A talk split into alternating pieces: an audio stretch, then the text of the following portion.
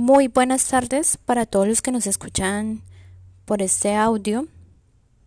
Hoy me permito hablarles acerca de un tema muy importante como lo son las enfermedades crónicas que muchos padecen. Hoy vamos a hablar de cómo orientar a estas personas desde un plan de acción psicosocial para que regulen su parte emocional y tengan algunas pautas en la condición social para afrontar efectivamente este padecimiento. Primero que todo, vamos a hablar de algo teórico. Por ejemplo, eh, según la OMS, la Organización Mundial de la Salud 2001, el término de estimulación cognitiva hace referencia a todas las actividades dirigidas para mejorar el rendimiento general o algunos procesos y componentes atención, memoria, lenguaje, funciones ejecutivas en pacientes con algún tipo de lesión en el sistema nervioso central.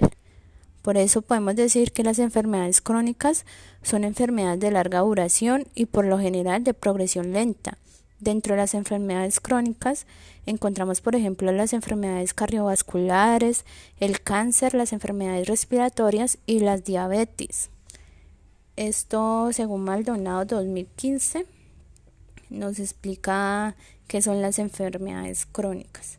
Seguidamente les vamos a hablar de las pautas para estimular las funciones cerebrales superiores que pueden verse afectadas en cada enfermedad.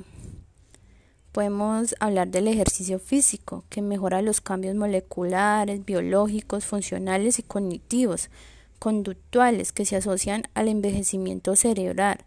Es por ello que es completamente recomendado que se ejercite de manera regular, como por ejemplo caminando, practicando natación, realizar bicicleta, y lo cual esto permite la estimulación de las funciones cerebrales, siguiendo las recomendaciones del médico tratante de la enfermedad crónica. Dormir y descansar de manera adecuada, al igual que el ejercicio físico, también ayudan al funcionamiento de las funciones cerebrales como la atención, la memoria y el aprendizaje. Realizar actividades lúdicas como encontrar diferencias entre dos imágenes, sopas de letras, leer cifras numéricas e intentar decirlas en orden inverso. Leer es importante y ejercitar la imaginación, la memoria, la atención, el lenguaje y la capacidad de análisis. Alimentarse bien. El cerebro necesita grasas, vitaminas D, de hecho, hay demencias causadas por deficiencia de vitaminas B12, carbohidratos y minerales para funcionar perfectamente. Podemos decir que encontramos las siguientes prácticas de psicoestimulación para hacer en casa. Repasar lo que hizo durante el día, con quién habló, qué almorzó, qué actividad física hizo. Recordar listas, meses del año al revés oraciones, poemas, nombre de los hermanos o sobrinos, números telefónicos.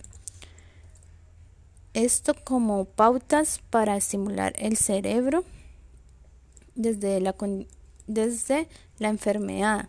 También podemos estimularlo desde la condición de ser una enfermedad crónica para facilitar el manejo.